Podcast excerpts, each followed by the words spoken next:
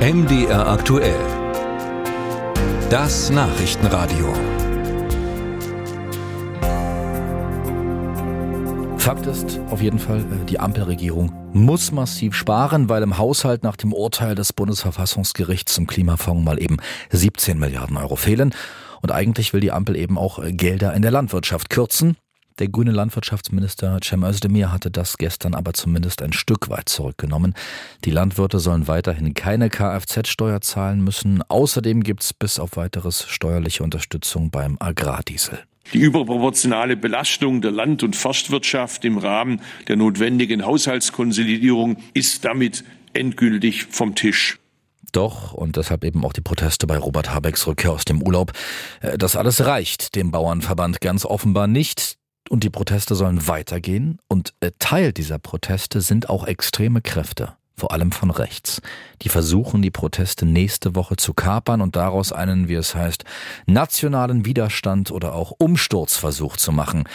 Wie das die Bauernverbände in Mitteldeutschland finden, Till Ganswind dass die eigenen Probleme wahrgenommen werden, dass Solidarität und Rückhalt in der Gesellschaft groß sind, das sei sehr positiv, sagt Alexander Amberg. Der Landwirt aus der Nähe von Sömmerda möchte mit seinen Kollegen für die Sache streiten, aber demokratisch. Dass die Vereinnahmung dann in irgendwelche Richtungen geht, ist teilweise sehr, sehr extrem und äh, beängstigt uns auch ein bisschen, dass dann auch so Kraftausdrücke oder militärische Worte gewählt werden. Das sehen wir schon als Problem, dass wir sagen, äh, wir sollen jetzt herhalten als Redelsführer oder Aufwiegler für manche Gruppierungen, ob nun rechts oder links.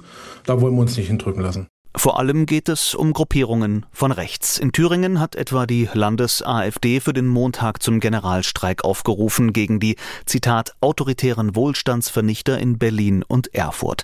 So ähnlich formuliert das auch die sächsische AfD. Im Freistaat sind außerdem die rechtsextremen Freien Sachsen sehr bemüht, die Aktionswoche für ihre Zwecke zu nutzen.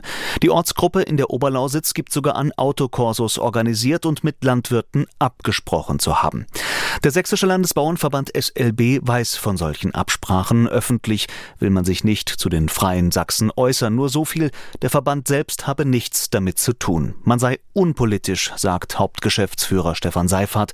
Deswegen sei für den Montag gar keine zentrale Demo geplant. Wir werden auch unter keiner Flagge auftreten und deswegen ist auch unsere Veranstaltung von den Landwirtschaftsverbänden neben dem Sächsischen Landesbauernverband, äh, der LSV, also Landschaftsverbindung und die Familienbetriebe, die werden zusammen am Mittwoch bei der Protestkundgebung, bei der Demonstration ihre Themen anbringen. Der Verband distanziere sich von anderen Bestrebungen. Klare Kante zeigt auch der Bauernverband Sachsen-Anhalt. Das Extreme versuchten, den Protest der Landwirte zu kapern, bereite ihm Bauchschmerzen, sagt Präsident Olaf Feuerborn. Wir warnen auch vor der Vereinnahmung der landwirtschaftlichen Proteste durch radikale Gruppierungen. Und äh, hier legen wir großen Wert darauf, dass wir uns an Gesetz und Recht halten.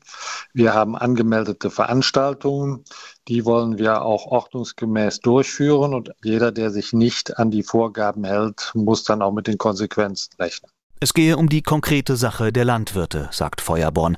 Man habe sich der demokratischen Grundordnung verschrieben und so wolle der Verband auch das Recht auf Demonstration und Meinungsäußerung wahrnehmen, friedlich, Hand in Hand mit den Ordnungskräften.